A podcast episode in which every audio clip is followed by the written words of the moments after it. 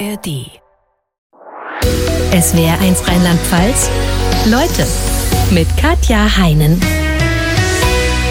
Und ich begrüße ganz herzlich Gerhard Konrad. Er war deutscher Top-Agent im Nahen Osten, hat für den Bundesnachrichtendienst in über 30 Jahren viele Verhandlungen geführt mit Hisbollah und Hamas über die Freilassung von Geiseln. Herzlich willkommen, Leute. Ja, ich freue mich, hier zu sein. In Gaza herrscht jetzt Waffenruhe. Aktuell 26 israelische Geiseln sind bislang freigelassen worden, dazu 14 Thailänder, ein Philippine, im Gegenzug dazu 81 palästinensische Gefangene. Heute sollen weitere folgen.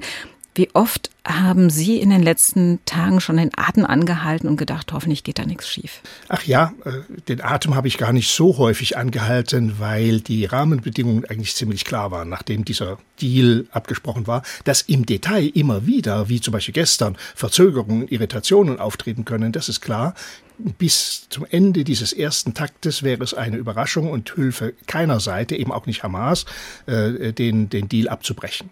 Sie dürfen nicht vergessen, hinter dem Deal äh, steht die militärische, konkrete militärische Bedrohung äh, seitens Israels. Sie sagen so, haben auch gestern auch schon entsprechend äh, gedroht, wenn ihr jetzt anfangt Zicken zu machen, Schwierigkeiten zu machen, äh, dann äh, kündigen wir auf und gehen gleich wieder militärisch rein.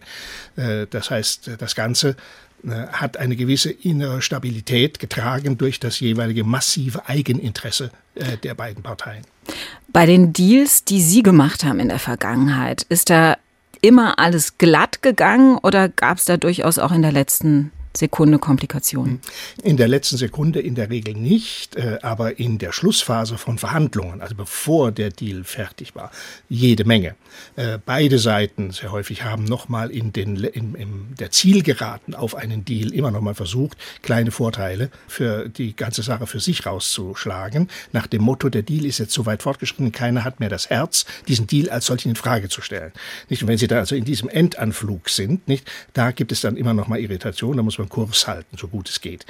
Äh, in der Implementierung, schauen Sie, meine äh, Deals waren alle nicht so komplex. Es gab keine 240 Geiseln, es gab noch nicht mal 10 oder 20 Geiseln, sondern es gab meistens ein, zwei, drei Personen, entweder Lebende oder Tote auf israelischer Seite und dann eine gewisse Anzahl von palästinensischen Häftlingen, äh, die freizugeben waren. Oder in Libanon noch gefangen gehaltene Personen in den früheren Deals Anfang der 2000er. Ähm, insofern war es logistisch nicht so anspruchsvoll, wie das heute der Fall ist. Weil sie nicht mitten in einem Krieg verhandeln Und auch das noch, erstens logistisch, was die Menge angeht und zweitens äh, eigentlich in einer Kampfpause. Mhm. Das war äh, in all den Fällen, in denen ich äh, zugegen war, nicht mehr der Fall. Jetzt kann ich mir trotzdem vorstellen, dass es auch in den Fällen, in denen Sie da als Vermittler eingesetzt waren, ja nicht vergnügungssteuerpflichtig ist. Sie mussten mit Mördern, mit Bombenlegern an einem Tisch sitzen. Kann man da ablehnen, wenn man quasi als BND-Mitarbeiter, äh, als Vermittler gefragt wird oder ist es ein No-Go? Im Prinzip können Sie ablehnen, äh, denn äh, es ist natürlich ein gewisses Maß an Freiwilligkeit, das vorausgesetzt wird. Wenn Sie gegen Ihren Willen eine solche Position einnehmen, dann wird es in der Regel auch nichts. Allerdings ist natürlich die Sie wollen, eine Art von ethischem oder moralischem Druck, äh, ist natürlich da. Denn normalerweise werden sie ausgesucht, äh, nicht weil man keinen Dümmeren gefunden hat, sondern weil man meint, na ja, gut, also die Person müsste es eigentlich können. So bin ich ja eben auch reingewachsen. Ich bin ja in solche Funktionen nicht out of the blue reingesetzt worden, sondern ich bin sozusagen von klein auf in solche äh, Verhandlungssituationen äh, als Mitläufer, Kofferträger, Spin-Doctor äh, eingewachsen Anfang der 2000er. Wer hat Sie denn konkret angefragt als Vermittler? Ja, am Anfang natürlich meine Vorgesetzten. Da war ich Mitglied des Vermittlerteams. Das war aber 2002 später dann als eigenständiger Vermittler. Das war der Generalsekretär der Vereinten Nationen. Das war Kofi Annan. Und später noch Ban Ki-moon, sein Nachfolger, in deren Auf, äh, Auftrag ich zwischen 2006 und äh, 2008 zwischen Hezbollah und äh, Israel verhandelt hatte und später Premierminister Netanyahu, nicht, äh, der die Kanzlerin gebeten hat, äh, doch nochmal äh, einen Deutschen freizustellen. Und damit meinte er mich äh, für Vermittlungstätigkeiten zwischen Hamas äh, und Israel. Aber dass ein deutscher Agent jetzt vermittelt hätte im aktuellen Fall, ist wahrscheinlich undenkbar, oder? Weil ein Teil der Geiseln Doppelpass haben, oder? Ja, das ist ein Hindernisgrund und äh, schauen Sie, äh, es ist ein ganz anderes Format. Das sie jetzt haben. Ich meine, ich war ja mehr oder minder ausgeliehen für eine Shuttle-Mission zwischen Hamas in Gaza und äh, Israel in Tel Aviv, wenn Sie wollen. Und jetzt haben Sie eine ganz andere äh, Funktion. Kein Außenstehender kann mit Hamas in Gaza reden. Das kann, ne? Sie müssen mit den Politikern, den Hamas-Politikern in Katar reden. Und die Hamas-Politiker in Katar haben äh, gute Beziehungen zur Regierung in Katar. Also das ist, wenn Sie so wollen, der internationale Anknüpfungspunkt, so wie er auch dann gewählt worden war. Allerdings ist natürlich die Frage, ist eine Regierung in Katar neutral? Weil die hat ja die Hamas unterstützt, auch finanziell. Ja, ist aber zugleich auch einer der wichtigsten Verbündeten, militärischen Verbündeten der USA in der Region. Nicht? Also Katar hat äh, in, schon traditionell seit über 10, 15 Jahren das Kunststück fertiggebracht, seine besondere Lage auch als extrem ressourcenreicher Standort und äh, seine Lage die sie, äh, die gerade zwingt, mit Iran auch äh, auf einem halbwegs gedeihlichen äh, Sprechfuß zu sein, denn das größte Erdgasfeld, äh, soweit ich weiß sogar der Welt, wird geteilt zwischen äh, Iran und äh, Katar. Man kann nichts gegen Geografie. Nicht? Äh, und insofern haben die Astronauten Tugend gemacht. Die haben als versucht, so etwas Ähnliches zu werden wie eine Schweiz, ja, ohne der Schweiz jetzt hier zu nahe treten zu wollen. Wenn Sie auf die aktuellen Verhandlungen schauen, Israel und die Hamas haben sich auf eine Waffenruhe verständigt, erstmal vier Tage, eventuell länger, mindestens 50 israelische Geiseln sollen in dieser Zeit freikommen, im Austausch für jede israelische Geisel drei palästinensische Gefangene. Wer hat in Ihren Augen besser verhandelt, Israel oder die Hamas? Aber im Vergleich zu anderen äh, früheren äh, Deals und Ergebnissen ist das ja durchaus noch eine einigermaßen erträgliche äh, Relation, 1 zu 3. Wir hatten, äh, wie schon gesagt, bei Gilad Shalit, das ist nur eine Ausnahme, hatten wir 1 zu 1027. Nicht? Da waren Sie als Vermittler äh, tätig. da hatte ich das Vergnügen, äh, einen solchen Deal mit auszuhandeln, wobei die Vorgaben natürlich von den Parteien kommen. Nicht? Der Vermittler selbst hat über den Rahmen nicht zu bestimmen, den habe ich auch geerbt gehabt. Nicht? Ihnen war ja wahrscheinlich auch in der Situation klar, es ist völlig unverhältnismäßig. Vor allen Beteiligten klar, ja. Äh, das Ganze ist eine etwas komplizierte Geschichte. Äh, als, äh, und ich war damals noch nicht dabei, das war 2007, als die Regierung Olmert mit, über die ägyptischen Vermittler mit Hamas Gespräche eingetreten ist. Und Hamas hat einen Präzedenzfall aus den 80er Jahren hervorgezogen, wo auch schon über 1000 Palästinenser freigelassen worden waren und sagen, jetzt haben wir hier einen lebenden israelischen Soldaten, einen Solitär, wenn man so sagen möchte, äh, und der ist das einfach wert im Lichte des Leids, das den Palästinensern zugefügt wurden und so weiter und so weiter. Gut, Israel hat sich dann nolens volens äh, darauf eingelassen, das ist eine politische Entscheidung, ja, äh, um überhaupt in ein Gespräch hineinzukommen.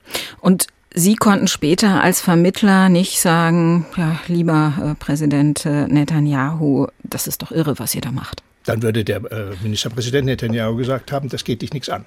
Damals sind mindestens sechs Männer freigekommen im Austausch äh, gegen Gilad Shalit, gegen diesen israelischen Soldaten, die jetzt am aktuellen Terroranschlag auf Israel beteiligt waren. Wie sehen Sie den Deal im Nachhinein? Ja, genauso ich im Vorhinein, wie auch die Sicherheitskräfte in Israel den Deal im Vorhinein gesehen haben. Er birgt erhebliche Risiken. Sie konnten jetzt im Einzelfall nicht sicher prognostizieren, wie sich die Freigelassenen entwickeln würden. Viele sind auch, wenn Sie wollen, in Ruhestand getreten. Andere haben sich weiterentwickelt. Auch äh, Yahya Sinwar, äh, der jetzt mit als einer der Masterminds äh, betrachtet wird, äh, der kam erst mal 2011 nach Gaza zurück und äh, hatte dann erst mal nochmal eine Zweitkarriere vor sich, bevor er 2017, also sechs Jahre später, äh, überhaupt überhaupt die Gesamtverantwortung in Gaza übernommen hatte. Also insofern, äh, das konnte auch keiner sicher prognostizieren. Aber dass sie hochkarätige Straftäter äh, und möglicherweise Planer auch mit einer festen Motivation nicht, und einer Überzeugung freigelassen hatten, das war ja das Problem, weswegen die Verhandlungen mit Gilad, über Gilad Shalit so lange gedauert hatten, weil Israel über Jahre gesagt hat, kommt überhaupt nicht in Frage. Wenn Israel in der Vergangenheit so viel bereit war, für den Austausch von Geiseln zu zahlen, und die Hamas äh, wusste das ja, können Sie sich erklären, warum es bei dieser furchtbaren Terrorattacke auf Israel am 7. Oktober nicht nur zu Geiselnahmen kam, sondern auch über 1000 Menschen so brutal ermordet wurden. Das macht doch gar keinen Sinn, oder? Im Grunde macht es gar keinen Sinn. Nicht? Es macht keinen Sinn, äh, wenn, und Hamas hat sich damit im Grunde auch eher geschadet, auch im Regionalkontext. Äh, deswegen schweigt man im Regionalkontext auch meistens über diese Schandtaten, schweigt hinweg äh, und konzentriert sich auf die Probleme, die und die Opfer, die die Palästinenser in Gaza haben. Aber im Grunde weiß jeder, das hätte nicht passieren dürfen wenn Hamas nur 200 Geiseln genommen, es hätten auch 50 oder 70 Geiseln und vorzugsweise Soldatinnen und Soldaten genommen hätten und es hätte bei den Kampfhandlungen einige Opfer gegeben, auch auf israelischer Seite, wären aber dann zurückgegangen, dann wäre das eine in Anführungszeichen saubere äh, militärische Operation gewesen, äh, die äh, genau denselben Zweck gehabt hätte. Israel hätte gar nicht in dieser Weise reagieren können. Hamas hätte äh, im Grunde sagen können, so, jetzt haben wir 50 oder 70 Gilad Schalitz und jetzt seid ihr dran, ihr Israelis. Nicht? Jetzt haben sie natürlich, jetzt steht Hamas unter massivem, so noch nie dagewesenem militärischen Druck. Also Sie meinen, die haben sich selber damit massiv geschadet? Die haben sich damit massiv geschadet, weil die weitere Kalkulation oder Spekulation, die offenbar damit verbunden war, das weiß ich jetzt nicht autoritativ, aber es äh, scheint so zu sein, dass man damit den berühmten Flächenbrand lostreten könnte. Das war klar. Hamas wusste, je schrecklicher wir uns aufführen, also die Hamas-Führung in Israel, desto massiver wird die Reaktion sein müssen militärische. Und damit aber gibt es natürlich auch entsprechend viel Leid auf palästinensischer Seite. Ne, in Gaza und damit äh, einen Solidarisierungseffekt mit, mit Hamas und den Palästinensern. Und so rechnete man dann eigentlich schon damit, dass auch Hisbollah sich entsprechend engagieren würde, dass sich die äh, Völker, ne, die arabischen Völker entsprechend engagieren würde, dass vielleicht ein Gesamtangriff auf Israel erfolgen könnte. Äh, das hat sich, wie wir alle wissen, als äh, ein Traum in Anführungszeichen ähm, ergeben, äh, herausgestellt, der auch nie richtig realistisch war. Denn keiner möchte eine von den Regimes einen großen Krieg um der palästinensischen Sache willen anzetteln. Alle die Regimes haben andere Interessen. Sie haben mit Hisbollah und mit Hamas verhandelt. Mit wem ist es schwieriger zu verhandeln? Es war mit Hamas schwieriger zu verhandeln, schon damals, äh, weil äh, trotzdem die aktuelle äh, Konfliktsituation zwischen Hamas und Israel auch 2009, als ich anfing, bis 11, wesentlich stärker natürlich von Gewalt und Gegengewalt geprägt war. Hisbollah hatte nach 2000, hatte Hisbollah das Hauptziel erreicht gehabt, nämlich den Rückzug der Israelis aus Südlibanon. Damit war also die Befreiungsorganisation fast schon politisch am Ende. Was dann noch kam, war, ich nenne es jetzt mal Kriegsfolgen. Abwicklungen. Ähm, ein wesentlich entspanntere, wenn Sie so wollen, eine konsolidierte Feindschaft, ja, eine gut organisierte Feindschaft. Und keiner hatte nach dem 2006er Krieg, der eher von beiden Seiten als Unglücksfall betrachtet wurde, ähm, äh, keine Ambitionen mehr, sich in ein solches Abenteuer hineinzustürzen. Das war also eine ganz andere Lage. Äh, hier, und jetzt haben Sie natürlich noch mal eine verschärfte Lage. Nicht? Ich meine, jetzt ist es äh, schon ein Kunststück, äh, äh, in der Tat eine solche Waffenpause oder Waffenruhe aufrechtzuerhalten. Äh, und das ist äh, im Grunde genommen nur äh, durch diese gegenseitige Drohung mit militärischer Gewalt, aber natürlich auf der anderen Seite auch Gewalt gegen die Geiseln. Sie hatten gerade gesagt, mit den Hamas zu verhandeln, ist es komplizierter als mit Hisbollah. Hm, das liegt wahrscheinlich aber ja unter Umständen auch daran, dass die Hamas von der Struktur her komplizierter ist. Ja, da gibt's, äh, wie Sie in Ihrem Buch so schön schreiben, keine Telefonnummer, unter der man anrufen kann, weil die so zerstreut ist. Es gibt einen Teil, der in Katar sitzt, einen anderen, der im Gazastreifen sitzt. Wenn Sie auf die aktuellen Verhandlungen schauen, wer auf Seiten der Hamas muss denn alles gefragt werden, bevor überhaupt ein endgültiges Abkommen zustande kommt? Ja, in der Tat. Ähm, Hamas ist eine, eine polyzentrische Organisation schon immer gewesen. Sie haben militärische Führung, sie haben eine äh, politische Führung im Ausland für die Gesamtorganisation. Sie haben aber natürlich auch die regionalen Führungen in der Westbank und natürlich in Gaza. Und das Ganze nochmal dupliziert mit, Polit mit der militärischen Führung. Politische Führung, militärische Führung. Jetzt konkret ist die oberste politische Führung in Katar im Exil. Äh, und äh, die muss in erster Linie kontaktiert werden. Das kann man eben auch aufgrund der operativen Umstände. Äh, man wendet sich an die katarische Regierung und diese wendet sich wiederum an die politische Führung von Hamas. Die politische Führung von Hamas muss dann das Kunststück fertigbringen und das ist eine gewisse logistische Leistung. Jetzt die im Untergrund arbeitende politisch-militärische Führung von Hamas in Gaza zu kontaktieren und mit ihr und diese mit zu überzeugen äh, von Kompromisslösungen, die man vorher politisch ausgehandelt hatte. Und die, die wahrscheinlich auch nicht unbedingt toll finden, ne? Nein, natürlich nicht. Äh, natürlich befindet sich die politisch-militärische Führung in Gaza äh, derzeit unter einem ganz erheblichen militärischen Druck. Das ändert die Lage etwas im Vergleich äh, zu der Situation 2009 bis 2011. Da war die äh, Führung in Gaza äh, unter keinem aktuellen Druck. Niemand schoss auf sie, wenn Sie wollen, im, äh, im, Ernst. Jetzt sind sie in ihrer Existenz durchaus in Frage gestellt. Ich will nicht sagen äh, verloren und äh, massiv gefährdet, aber erheblich gefährdet. Ja, das heißt, sie müssen jetzt den Deal, den Geiseldeal, auch dazu nutzen, sich selbst aus der Schlinge zu ziehen, wenn ihnen das gelingt. Äh, und deswegen werden jetzt auch dann die künftigen äh, Verhandlungspositionen aus der Situation von Gaza heraus natürlich schwieriger. Jetzt ist es alles noch relativ einfach. Da kann man schon mal zeigen, jawohl, wir in Gaza sind gesprächswillig. Wir fahren auch einen Erfolg ein. Wir können palästinensische Häftlinge, auch wenn das nicht die schweren Straftäter sind, weiterhin befreien. Wir sind also weiterhin siegreich. Sie müssen ja auch die Position sich schön reden. Aber je mehr wir jetzt zu den harten Fällen kommen, und die härtesten Fälle werden die Soldatinnen und Soldaten sein, äh, danach gibt es nichts mehr. Wo steht denn dann Hamas? Wo steht die Hamas-Führung? Möchte die dann äh, untergehen? Ne? Möchte sie, unter welchen Umständen möchte sie weiterhin bestehen, weiterhin Einfluss haben? Das sind völlig offene Fragen. Die israelische Zielsetzung ist ja klar, ist auch äh, die Zerstörung deutlich. der die Hamas. Zerstörung von Hamas. Ihnen saß damals der höchste politische Führer und der höchste militärische Führer der Hamas gegenüber. Wie oft waren die sich uneins, wenn Sie mit denen gesprochen haben? Ja, und zwar also die beiden obersten Führer in Gaza wohlgemerkt recht häufig, recht häufig. Der politische Führer, der äh, sagen wir, eine in Anführungszeichen weichere Position vertrag, weil er endlich die äh, Verhandlungen zum Ende bringen wollte, auch für seine Klientel. Der guckte mehr nach den Menschen, dem ihn anvertrauten Menschen in Gaza, währenddessen der militärische Führer äh, auf seine Kameraden geschaut hat.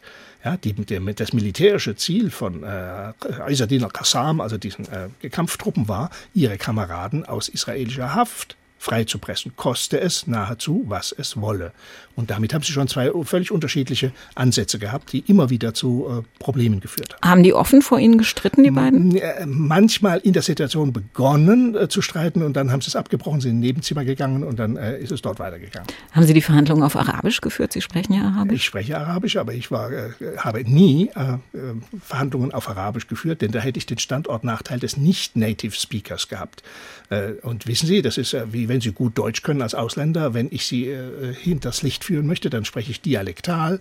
Ja, dann bringe ich Wendungen, die Sie als Ausländer, auch wenn Sie gut Hochdeutsch können, im Zweifel nicht beherrschen. Aber die wussten, dass Sie Arabisch ja, sprechen. Ja, natürlich, natürlich, das schon. Und dass Sie sie im Zweifel verstehen können, ja, wenn, wenn, die untereinander sie, sprechen. Wenn Sie nicht Ihren palästinensischen Ortsdialekt wählen, nicht? dann ist es, äh, wie gesagt, dann haben Sie Schwäbisch, nicht? Oder? Und das haben die dann absichtlich gemacht wahrscheinlich. Ja, oder? natürlich. Nicht? Das war bei mhm. Libanon, äh, bei Hisbollah genauso. Nicht? Äh, Wo trifft man sich, wenn man solche Geiselverhandlungen mit Hisbollah oder Hamas führt? albern gesagt, das kommt drauf an, wenn sie es im entsprechenden äh, Land machen können. Also wir waren immer in Libanon nicht, äh, bei den Gesprächen äh, und bei Hamas äh, in, unter den obwaltenden Umständen damals auch in Gaza City, in einem Haus, das eben dem militärischen Führer offensichtlich gehörte oder das er nutzte. Wie sind Sie denn da hingekommen? Ich kann mir jetzt nicht vorstellen, dass die gesagt haben, wir geben Ihnen mal unsere Adresse, nehmen Sie ein Taxi und lassen sich hinfahren, oder? Nein, ganz so einfach geht es nicht, ähm, aber so schwierig war es eigentlich auch nicht. Ich musste von Tel Aviv aus mit einem gut gepanzerten Landcruiser, bin ich eben bis an, die, an den Grenzübergang Eretz gefahren worden. Äh, dann sind wir auch noch mit demselben Wagen rein in, äh, nach Gaza, äh, sind dann eskortiert worden von einem Hamas-Mini-Konvoi, meistens nur ein Fahrzeug sogar, nach Beit Hanun. Das ist ein Dorf im Norden. Dort wurde der Wagen gewechselt, also der eigene Wagen mit meinem Fahrer blieb dann in der Obhut der dortigen Hamas-Kämpfer und wurde gut verpflegt. Nicht? Und ich bin mit den, dann mit dem Hamas-Wagen nach Gaza rein äh, in recht wilder Fahrt, nicht wahr, zu dem entsprechenden Gebäude. Hatten Sie eigentlich je das Gefühl, sich mit einer solchen Mission selbst in Gefahr zu begeben? Im Grunde nein. Äh, warum? Weil ich ja immer mit dem Einverständnis der jeweiligen Parteien äh, diese aufgesucht habe. Also normalerweise äh, gilt da das Gastrecht. Äh, und das war in meinem Fall immer äh, gegeben. Ich habe mich also von Seiten meiner jeweiligen Gastgeber nie bedroht gefühlt, sondern eigentlich freundlich und zuvorkommend, höflich, auch wenn man mal uneinig war, äh, behandelt gefühlt. Etwas anderes ist der Weg vom und zum Gastgeber. Da sind sie natürlich zwar unter dessen Produkt, Protektion, aber es kann natürlich immer etwas schiefgehen, bis hin zum albernen, aber tragischen Verkehrsunfall. Die Verkehrsverhältnisse in der Region sind ja sehr dynamisch, um es mal höflich auszudrücken. Also das Risiko, bei einem Verkehrsunfall zu Schaden zu kommen, ist deutlich höher als durch einen Attentat, durch einen Anschlag. Obwohl Ihnen ja Attentäter gegenüber saßen. Wie sind die Ihnen begegnet in den Verhandlungen? Freundlich? Ja, freundlich. Und zweitens ist es ja so, Sie verhandeln ja nicht mit den Bombenlegern selbst oder allenfalls mit ehemaligen, ne, die dann inzwischen in der Hierarchie aufgestiegen sind. Also in einem Fall war es so, dass einer ein Planer eines schwerwiegenden Bombenanschlags in Libanon gewesen war. Äh, aber er hat die Bombe nicht selber gelegt. Nicht? Äh, und sonst sind das alles Menschen, die natürlich durchaus viele Menschenleben auf dem Gewissen haben. Äh, aber sie sind in einer Funktion, in einer politischen, administrativen Funktion, wissen sich entsprechend zu benehmen. Also das ist jetzt nicht so, dass sie mit irgendwelchen Personen arbeiten, die dann die Waffe vor, der, vor sich auf dem Tisch liegen haben oder ähnliches. Jetzt wussten Sie ja trotzdem, dass diese Menschen, die Ihnen gegenüber sitzen, ja durch die Funktion, die sie begleiteten und durch die Befehle, ähm, die sie gaben, oft viele Menschen auf dem Gewissen hatten. Wie schafft man es da neutral zu bleiben in so einem ja, Gespräch? Im Interesse der Sache. Sie äh, haben ja einen Auftrag, sich zum Teil selbst gestellt oder sonst von den Parteien, eine äh, schlimme Situation zu einem möglichst guten Ende zu führen.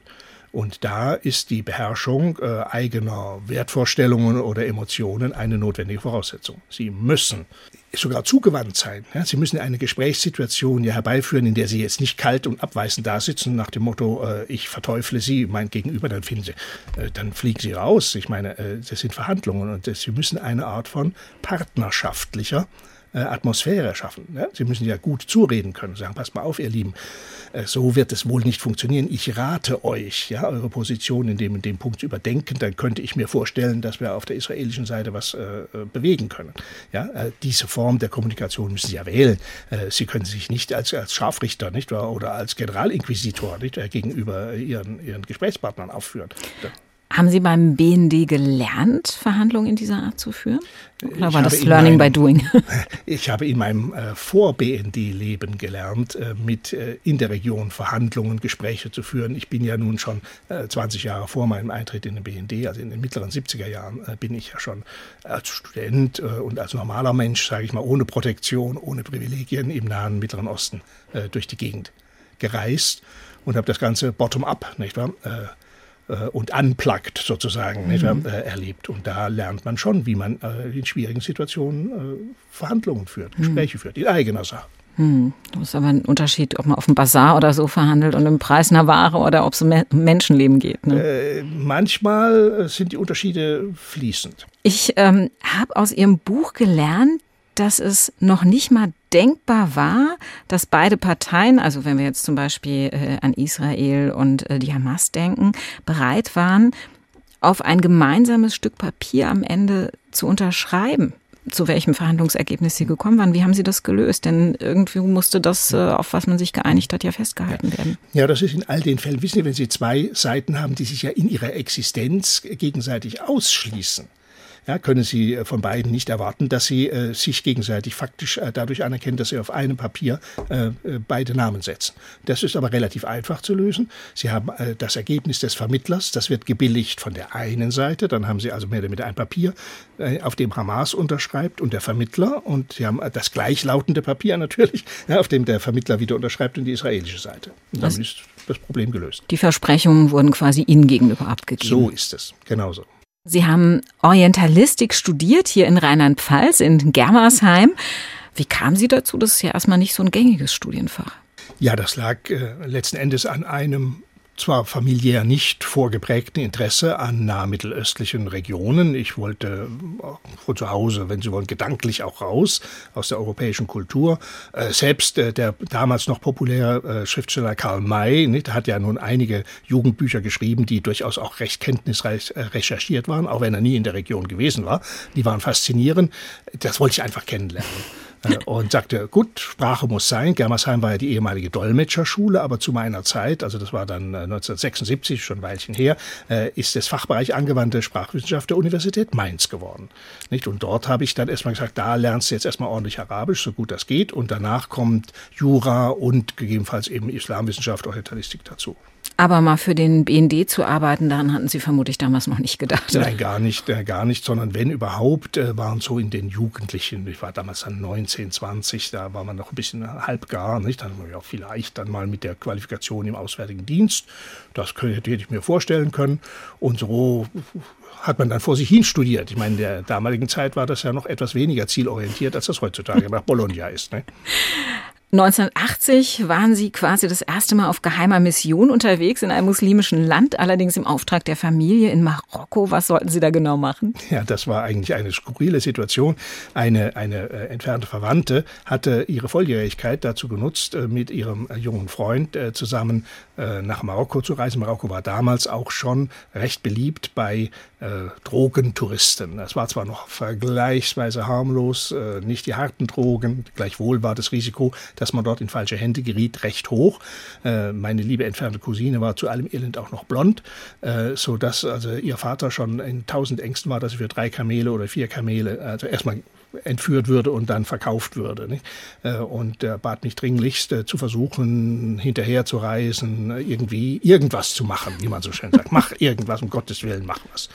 Nicht? Und äh, das, was ich dann gemacht habe, aus der Not eine Tugend, war, dass ich im Land rumgereist bin und bei erst in den Konsulaten, aber dann auch bei Kirchengemeinden, die gibt es da durchaus ja auch, und eben bei Polizeistationen überall, eine Art von Suchmeldung abzugeben und die Geschichte zu erzählen. Vater sucht verzweifelt seine Tochter. Das kam überall gut an und Kann ich mir ein, männliches, ein ja. männliches Familienmitglied und äh, so wurde damit ein Schuh draus, als sie dann zum Schluss mittellos abgebrannt. Ihr ist nichts Schlimmes passiert, Gott sei Dank. Bei einem der Konsulate auftauchte, hat man gesagt, ja, auf Sie haben wir gerade schon gewartet. Okay, also erste Mission erfolgreich erledigt. Aber klar, auch da war noch nicht abzusehen, dass Sie ja. natürlich mal Agent werden haben dann irgendwann mal zwei dunkel gekleidete Herren mit Sonnenbrille bei Ihnen an der Tür geklingelt und gesagt, äh, wir haben da ein Angebot, das Sie nicht ablehnen können. Dann hätte ich rausgeschmissen. Ja, dann hätte ich rausgeschmissen. Ich habe die Polizei gerufen. Man weiß ja nicht, was dann kommt. Nein, nein, so geht das nicht. Äh, gut, man muss differenzieren. Heutzutage gehen Sie auf die Website des BND und bewerben sich. Nicht? Äh, klicken an und sagen, ich interessiere mich, dann bekommen Sie eine Rückäußerung und dann mal sehen, was dabei rauskommt. Das, äh, erstens gab es keine Websites damals. Nicht? Das war ja nun äh, noch in der vordigitalen Zeit. Äh, und zweitens Zweitens äh, war es auch noch in der Zeit, der ausgehenden Zeit des Kalten Krieges. Äh, äh man musste schon angesprochen werden, aber vorher musste man, wie es so schön heißt, getippt werden. Also Ihr Umfeld muss äh, einen Tipp an den BND gegeben haben, da wäre vielleicht einer, der interessant für euch ist. Das war bei mir relativ simpel, weil ich auch Reserveoffizier war und äh, seit 1980 äh, im Verteidigungsministerium dort äh, immer wieder so in den Sommerferien, nicht wahr, ähm, als, als Lageoffizier, so nennt man das, Lagestabsoffizier, äh, die militärische Lage in Nahmittelost äh, beschrieben habe. Und da haben wir dann äh, Berichterstattung an den Staatssekretär und Verteidigungsminister geschrieben. Da habe ich viel gelernt, äh, wie man sowas macht. Das hat mir später sehr geholfen. Und dort habe ich den BND sozusagen als Lieferanten kennengelernt. Den haben wir manchmal täglich angerufen auf geschützter Leitung und gesagt, pass mal auf, das und das ist passiert, wie ordnet ihr das ein? Und dann habe ich die Berichterstattung des BND gesehen und gesagt, gut, da gute Sachen, tolle Sachen und natürlich auch Durchschnitt, so ist es ja nicht. Da sagte er, da war ich eigentlich als Kunde wusste ich, äh, was der BND macht und äh, was man, äh, was der BND alles Nützliches macht. Und da, als ich gefragt wurde von Offizieren im BMVG, ob ich bereit sei, mich tippen zu lassen, habe ich gesagt, ja doch, also schauen wir doch mal. Man kann das heute sogar, das Agentendasein quasi studieren an der Hochschule im Masterstudiengang. Haben Sie genauso beim BND Fachkräftemangel, wie wir das heute in anderen Branchen haben? In der Tat, äh, das haben wir. Äh, die äh, verantwortliche Abteilungsleiterin im Bundeskanzleramt hat erst unlängst Ende Juni bei einem Vortrag die Personalsituation des BND, aber nicht nur des BND, auch des BEV, also Verfassungsschutzes, als eine der Mega-Herausforderungen der nächsten Jahre bezeichnet. Das liegt daran, dass sehr, sehr viele Mitarbeiterinnen und Mitarbeiter jetzt altersbedingt in den Ruhestand treten und die jungen Generationen nicht so zahlreich auf dem Arbeitsmarkt zur Verfügung stehen. Das und das heißt, ist wahrscheinlich auch nicht jeder für so einen Job geeignet. Ne? Das ist das Nächste, dass Sie natürlich schon sehr äh, genau hinschauen müssen, ob persönliche Qualifikationen und natürlich auch das Sicherheitsumfeld äh, der, äh, der Personen eine solche Betätigung erlauben. Was muss ich denn an Fähigkeiten mitbringen, wenn ich mich beim BND bewerben möchte? Ja. Eine Grundfähigkeit, die ganz wichtig ist, ist äh, eine natürliche Wissbegierde, eine Neugier auf die Welt, auf neue Sachverhalte. Sie müssen im Grunde genommen ähnlich wie ein Journalist, ein Investigativer oder eben auch wie ein Wissenschaftler, Sie dürfen sich nicht mit ersten Ergebnissen, mit ersten Erklärungen zufrieden geben. Sie müssen dahinter schauen. Denn ein Nachrichtendienst ist dazu da, das Unbekannte herauszufinden. Er ist nicht dazu da, das Bekannte nochmal neu zusammenzustellen, äh, sondern er muss äh, das Unbekannte hinter dem Bekannten äh, herausfinden, natürlich nur im Rahmen seines Auftrags. Aber wenn Sie, um ein Beispiel zu sagen, wenn Sie ein, das Nuklearprogramm oder das Raketenprogramm eines, eines problematischen Staates aufklären wollen, dann fangen Sie mit dem Bekannten an und müssen dann in das Unbekannte hineingehen. Und das ist natürlich alles andere als trivial. Wie gefährlich ist so ein Agentenjob? Das hängt ganz von ihren jeweiligen Funktionen ab. Äh, der Bundesnachrichtendienst ist kein Dienst, äh, der seine Mitarbeiterinnen und Mitarbeiter äh, bewusst in Gefahren bringt. Sie haben natürlich allgemeine Gefahrensituationen in Ländern, in denen Bürgerkriege oder sonstige Unruhen herrschen. Das teilen sie häufig mit Diplomaten. Ne? Häufig gehen sie natürlich auch ohne diplomatischen Schutz hin. Aber wissen Sie, in einer kinetischen Situation nützt Ihnen der blaue Pass auch nichts. Sie werden mit blauem Pass oder mit rotem Pass genauso totgeschossen. Ne? Das macht gar nichts. Können Sie sich wenigstens wehren? Also können Sie, haben Sie schießen gelernt zum Beispiel? Ähm, ich konnte es von der Bundeswehr aus schon. Nein, da ist der Bundesnachrichten auch sehr vorsichtig. Also in bestimmten Situationen oder für bestimmte bestimmte Situationen im Auslandseinsatz äh, können Sie zur Selbstverteidigung äh, ein Waffentraining bekommen. Das wird aber streng lizenziert und äh, nur für solche Einsätze bekommen Sie dann auch eine Waffe ausgehändigt. Und es dient allenfalls eben der Selbstverteidigung, nicht im Rahmen Ihrer eigentlichen operativen Arbeit. Also das heißt, auch nicht jeder, der als Agent für den Bundesnachrichtendienst arbeitet, kann schießen. Die meisten können es nicht. Es gibt ja ähm, das Wort äh, Ihres ehemaligen Chefs, der sagte, der BND sei der Vegetarier unter den Geheimdiensten. Würden Sie das vorbehaltlos unterschreiben?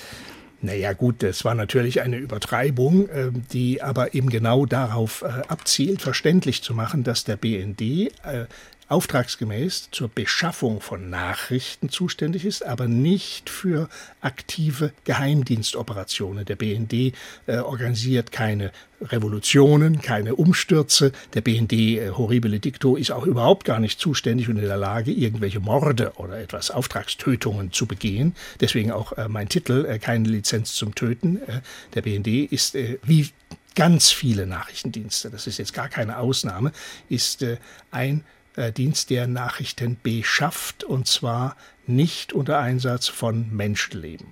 Wenn der BND, wie Sie sagen, wie ganz viele Nachrichtendienste eher Vegetarier ist, wer sind dann die Fleischfresser?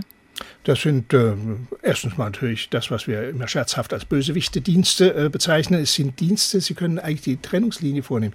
Wenn ein Land sich berechtigt oder unberechtigt in einem Krieg befindet, in dem gestorben wird, äh, an der Front, ja, dann ist es häufig so, dass natürlich kriegswichtige äh, Erkenntnisse gesammelt werden, auch mit einem wesentlich höheren Risiko. Denn ob sie nun als Soldat an der Front sterben oder sozusagen als Agent im Einsatz, ist dann nachher eigentlich egal.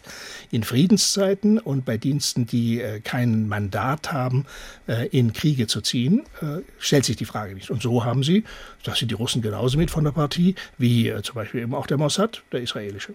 Mossad gilt ja insgesamt als einer der bestinformiertesten Geheimdienste der Welt.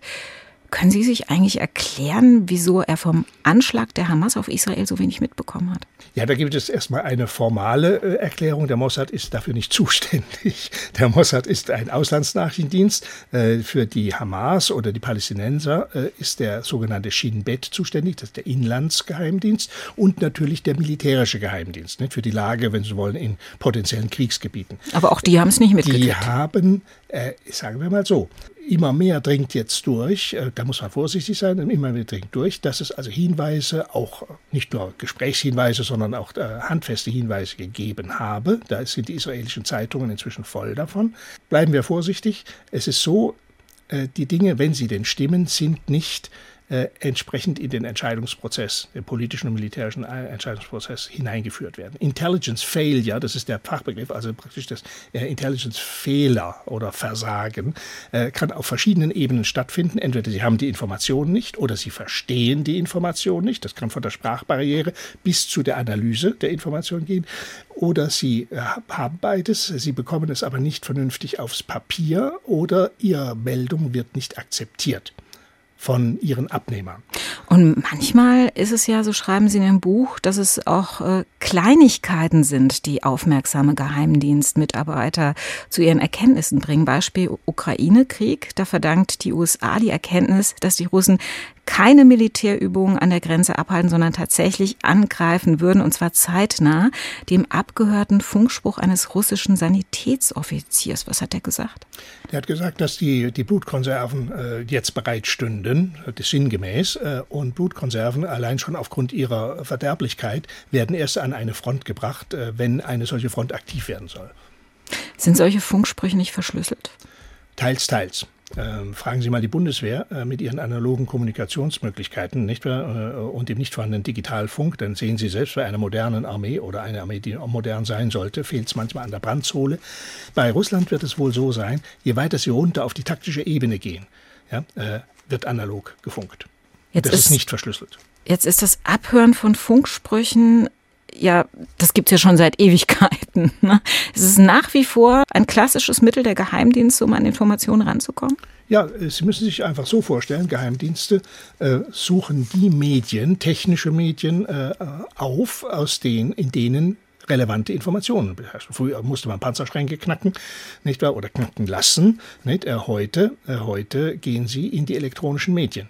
Und Funk ist da und auch Funk immer noch, noch eine, ja natürlich. Mhm. In den 30 Jahren, die Sie für den BND gearbeitet haben, sind ja viele neue Technologien hinzugekommen. Denken wir ans Internet, an Satelliten, an Drohnen. Was sind denn heute die wichtigsten Instrumente für die Geheimdienste, um an Informationen ranzukommen? Ja, in der Tat, Sie haben äh, fast äh, die ganz wichtigen äh, benannt. Sie müssen heute im Internet, im virtuellen Raum, im Cyberraum, wie man heute sagt, müssen Sie beheimatet sein. Unser Leben wird in den nächsten äh, 10, 20 Jahren noch mehr, als es heute schon ist, wird ja entscheidend mitgeprägt durch die Kommunikation und die, die äh, Informationsspeicherung und so weiter im Cyberraum. Ja, äh, so dass Sie also, wenn Sie Informationen gewinnen wollen, im Cyberraum aktiv werden müssen, sowohl äh, offensiv als auch defensiv. Ähm, äh, das ist, sagen wir mal, die Zukunft, ob wir das wollen oder nicht. Äh, das Aber das ist natürlich eine Masse an Informationen, also viel ja. mehr als Funksprüche abgesetzt ja, werden. Natürlich, deswegen äh, denken Sie dran, dass die großen, die großen Akteure, wie zum Beispiel USA, Zehntausende an Mitarbeitern in riesigen äh, Geheimdiensten äh, beschäftigen, der National Security Agency mit 40.000, 50.000 Mitarbeitern, Mitarbeitern und natürlich riesigen Computeranlagen, die eben das, was man Big Data oder Bulk Data, Massendaten angeht, in irgendeiner Weise versuchen müssen zu verstehen und, und zu bearbeiten. Häufig geht es dann noch nicht mal darum, dass die Inhalte äh, abgehört werden. Das erste ist, äh, das können sie gar nicht, ja, äh, sondern das erste ist, dass sie aufgrund der technischen Signaturen der Kommunikation ein, eine erste Relevanzvermutung ermitteln, ja, computerbasiert, und dann nur den ganz kleinen Teil an potenziell relevanten Kommunikationen dann auch inhaltlich erschließen. Das ist im Vergleich nichts im Vergleich zur gesamten Menge des weltweiten, äh, weltweiten Verkehrs. Und trotzdem ist es so viel, dass sie es meistens gar nicht schaffen, äh, über 30, 40 Prozent des nun als möglicherweise relevant äh, identifizierten Verkehrs überhaupt in irgendeiner Weise äh, zu erfassen und dann die Spreu vom Weizen zu trennen. Das ist ein Riesenaufwand. Aber kann das nicht künstliche Intelligenz leisten zum Beispiel? Wird künftig immer mehr äh, in diese Richtung gehen und auch Quantum Computing, nicht? Äh, also eine Form der Informationsverarbeitung, die revolutionär sein wird, wenn sie denn mal wirklich funktioniert. Sind menschliche Quellen, also Informanten, die man äh, in wichtigen Einrichtungen oder in Krisengebieten hat, überhaupt noch relevant? Ja, sie sind natürlich relevant, einfach deswegen. Schauen Sie, Kommunikation hat ja immer auch einen Punkt. Äh, sie können meine authentische Kommunikation mit einem äh, Counterpart, können Sie abhören, dann wissen Sie, der Konrad hat zu seinem Counterpart das und das gesagt. Aber ich kann den ja auch anlügen. Ich kann ja Unsinn erzählen. Äh, tue ich manchmal auch, spaßeshalber, nicht? Oder unfreiwillig. Nicht? Das heißt also, dann haben Sie meinen authentischen Unsinn. Ja? Äh, wenn Sie den dann zur Grundlage nehmen nicht, für Ihre Entscheidungen, dann werden Sie schlecht beraten. Das heißt, Sie brauchen, nehmen Sie auch mal äh, Putin, nicht? Sie brauchen idealtypisch, ohne dass ich annehmen kann, darf, dass das so ist, aber Sie brauchen im engsten Umfeld, brauchen Sie Leute, die wissen, was er denkt. Ja? Äh, denn was jemand denkt, was er an Absichten hat, das hat noch nicht so viel zu tun mit dem, was er tut. Sie haben gerade von Putin gesprochen. Ähm, der BND hat vor einem Jahr einen Riesenskandal gehabt, als sich nämlich herausstellte, dass ein Referatsleiter streng geheime Dokumente an den russischen Geheimdienst FSB weitergeleitet haben soll oder weitergeleitet hat. Ist das einer der schlimmsten Skandale in der Geschichte des BND, wie so oft in den Medien geschrieben wurde aus Ihrer Perspektive? Da möchte ich weiterhin vorsichtig sein in einer abschließenden Bewertung. Es ist ein schwerwiegender, sehr schwerwiegender Verratsfall gewesen. Äh, Sie wissen, äh, dass es müsste jetzt eigentlich der Prozess so langsam vor dem Kammergericht in Berlin äh, stattfinden. Er ist allerdings zeitlich begrenzt. Es war ein ein schrecklicher Ausrutscher, nach dem, was ich jetzt auch nur aus, den, aus der Presse weiß. Die Presse hat ja nun die Ermittlungsakten zum Teil einsehen dürfen, was problematisch ist, aber es ist so. Äh, der Mann hat, äh, war ein Selbstanbieter äh, und noch nicht mal direkt gegenüber dem FSB, sondern gegenüber einem Mittelsmann, wollte seine Familie offenbar versorgen, hat auch einen erheblichen Agentenlohn bekommen, hat dann allerdings eben einen Teil dessen, was er wusste, genommen und er saß an einer sehr entscheidenden, wichtigen Stelle im Bereich der technischen Aufklärung. Und dann haben sie natürlich einen Teil des Tafelsilbers, wenn Sie so wollen, dass er dann dort abgegeben hatte. Das flog ganz kurzfristig danach auf durch, äh, ja, wenn Sie wollen, operative Leistungen eines Partnerdienstes, äh, der nämlich dann die BND-Unterlagen beim FSB, elektronisch wohlgemerkt, nicht wahr, äh, sah oder identifizierte und den BND alertierte. Und gesagt, Kinderchens, nicht, bei euch sind ganz wichtige Dinge abgeflossen sodass der ganze Spuk nach äh, in etwa zwei Monaten vorbei war und mit der Verhaftung des, äh, der Person endete. Die vielgepriesene Zeitenwende nach dem russischen Überfall auf die Ukraine im Hinblick ähm, auf die Bundeswehr, deren Bedeutung deutlich aufgewertet wurde, gilt die auch für den Bundesnachrichtendienst? Ja, sie sollte jedenfalls für den Bundesnachrichtendienst äh, genauso gelten. Äh, die Zeitenwende muss A in den Köpfen beginnen und B in den Köpfen der politischen Entscheidungsträger, aber auch in der öffentlichen Wahrnehmung der Dienste. Das gilt nicht nur für den Bundesnachrichtendienst, sondern auch für, das, für den Verfassungsschutz und alle anderen Sicherheitsbehörden. Wir müssen, wir, das heißt auch gesamtgesellschaftlich, müssen von der Illusion des gefahren- und sorgenfreien Lebens äh, Abschied nehmen. Wir müssen äh, diese Dienste und wie die Bundeswehr auch äh, für ihre Herausforderungen ertüchtigen, personell, materiell und rechtlich. Es hat ja immer noch so ein bisschen was leicht Anrüchiges, wenn man sagt, man arbeitet für den deutschen Geheimdienst. Ist das in anderen Ländern auch so? Das wechselt sehr stark. Äh, wenn Sie, wenn Sie das in den USA oder in äh, Großbritannien sagen, äh, dann sagen viele, okay, thank you for your service. Ja, das heißt, da ist das ein völlig natürlicher Teil, auch bei in Frankreich, auch Spanien. Es gibt immer natürlich auch kritische Stimmen, aber gesamtgesellschaftlich, das ist ein, fast ein Spezifikum für Deutschland. Das liegt natürlich an den schlechten Erfahrungen, die tradiert werden aus der schrecklichen Nazizeit und aus der sehr unerfreulichen Zeit Ostdeutschlands nicht? und des MFS. Deutsche Dienste, Sicherheitsdienste, Nachrichtendienste waren leider Gottes in erster Linie zur Überwachung und zur Unterdrückung äh, der eigenen Bevölkerung eingesetzt gewesen. Äh, man sollte eigentlich äh, so klug sein, zu wissen, dass dies schon längst nicht mehr der Fall ist. Sie sind jetzt in Rente. Trotz allem würden Sie den Job nochmal machen? Ja, durchaus, durchaus. Das ist gar nicht die Frage. Äh, das ist eine Überzeugungsfrage und eine Überzeugung, wenn Sie wollen, äh, die Funktion muss erhalten bleiben. Die Funktion dient der äh, Entscheidungsfindung, der Unterstützung der politischen und militärischen Entscheidungsfindung äh, der eigenen Regierung und ist insofern legitim und wichtig. Herr Kornhardt, ich danke Ihnen für das spannende Gespräch. Am Ende der Sendung gibt es immer noch ein kleines Geschenk für unseren Gast. Und ich kann jetzt sagen, ich habe es geschafft, es vor einem ehemaligen Geheimagenten so zu verstecken, dass er das nicht mitgekriegt hat. Ich greife mal in meine Handtasche. Ja.